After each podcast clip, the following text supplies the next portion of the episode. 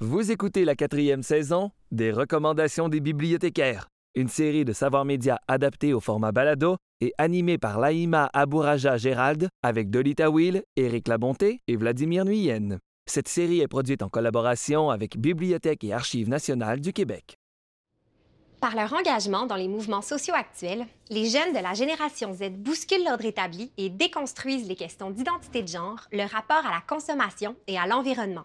Pour approfondir le sujet, j'ai demandé conseil aux bibliothécaires de la Grande Bibliothèque.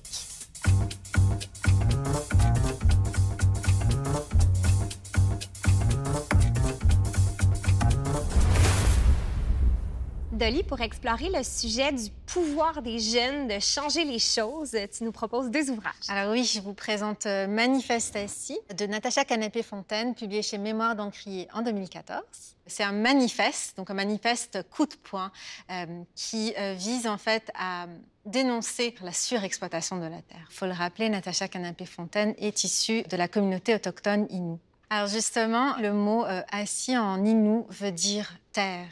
Donc euh, c'est vraiment euh, des, poèmes très très forts, une prise de parole assumée en fait. Parce que justement, tout ce qui est euh, question climatique, environnementale, on ne peut pas attendre. Et ce manifeste est porté par une voix euh, très jeune. Donc, euh, Natacha Canapé-Fontaine n'avait que 23 ans lors de la publication euh, de ce recueil de poésie. Donc, on sent en fait cette espèce d'espoir et, et d'innocence un peu naïve de la jeunesse.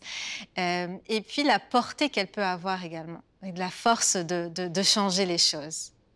Tu nous proposes aussi le texte d'une pièce de théâtre, L'Isis, et cette pièce-là fait écho justement à une pièce d'Aristophane, Lysistrata. Oui, donc Fanny Britt et Alexia Burger ont vraiment décidé de reprendre euh, cette, euh, cette tragédie-là et de la remettre au goût du jour avec des, des, des moyens de pression qui sont également euh, de notre temps.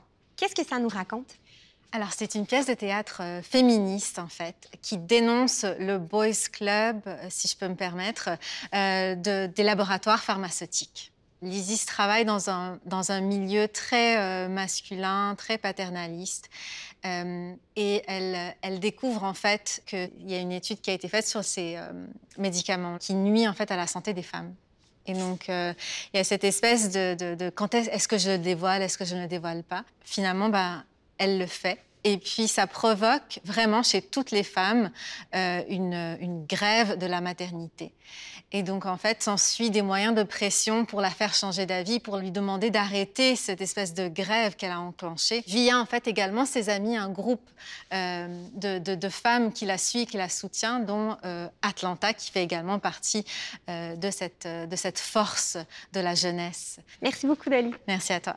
Éric, tu nous proposes deux documentaires. Oui, je présente euh, Carré rouge sur fond noir de Santiago Bertolino et de Hugo Sanson, un documentaire de 2013. On suit la grève de 2012 qui s'est étalée sur plusieurs mois. Les réalisateurs ont eu accès aux coulisses de la classe, l'association la plus à gauche dans le spectre des autres associations.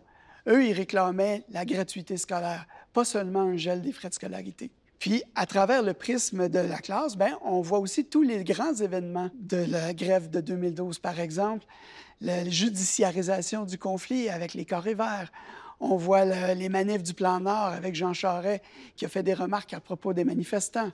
On voit la, la démission de Lynn Beauchamp, l'arrivée de Michel Courchaine, l'arrivée de la loi 78 aussi, qui avait été dénoncée par le barreau du Québec et plein d'autres associations c'est vraiment un super documentaire pour faire le tour de la question euh, des étudiants en 2012. Quand on dit le pouvoir de changer les choses, c'est justement que les étudiants se sont battus pour le bien commun, pour une éducation gratuite pour tout le monde. Tu as aussi un deuxième documentaire pour nous. Oui, euh, c'est Regeneration de Philippe Montgomery, un documentaire de 2010. Ça date un peu, mais ça reste pertinent. C'est une réflexion sur les jeunes. Dans ça, on aborde au début pourquoi ils ne s'impliquent pas beaucoup en général dans la société. Euh, pourquoi on les accuse d'être le Me Generation et comment on pourrait les amener à s'impliquer. Parfois de s'intéresser à la politique, à s'intéresser à autre chose, mettons, qu'aux médias sociaux, etc. Ça parle aussi de tous les, les, aspects de la société autour des jeunes. La société de consommation en a fait une génération, me, myself and I. Alors, il faut essayer de ramener ces jeunes-là par l'éducation, par autre chose, euh, à justement à s'impliquer davantage dans la société. Hum, un documentaire qui est narré par Ryan Gosling, digne de mention. Tout à fait. Merci beaucoup, Eric. Merci.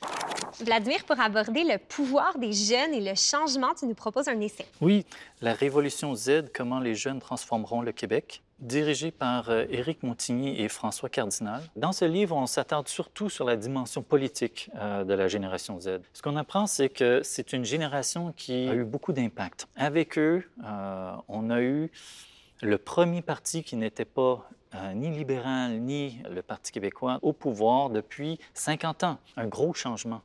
Contrairement à des générations plus anciennes qui tirent surtout leur information de la télévision, les jeunes de la génération Z vont davantage euh, s'informer sur les réseaux sociaux.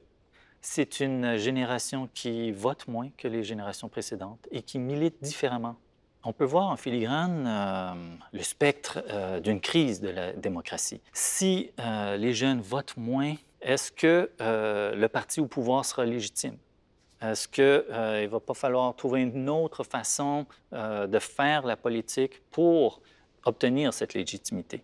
C'est des questions dont nous aurons les réponses dans les années à venir. Merci beaucoup, Vladimir. Très intéressant. Merci. C'était Les recommandations des bibliothécaires, une série adaptée au format balado, animée par Laïma Abouraja Gérald, avec Dolly Tawil, Éric Labonté et Vladimir Nuyen. Merci à toute l'équipe. À la réalisation et au montage, Charles Massicotte. À la direction de production, Michel Sabourin. À la coordination de production, Camille Renault. À la coordination de post-production, Stéphanie Basquin. À la prise de son, Serge Bouvier. Au mixage sonore, Michel Marié. À la production déléguée, Véronique Gaba. À la production exécutive, Nadine Dufour. Avec la participation de Jérémy Desbiens. La série Les recommandations des bibliothécaires est produite en partenariat avec le gouvernement du Québec.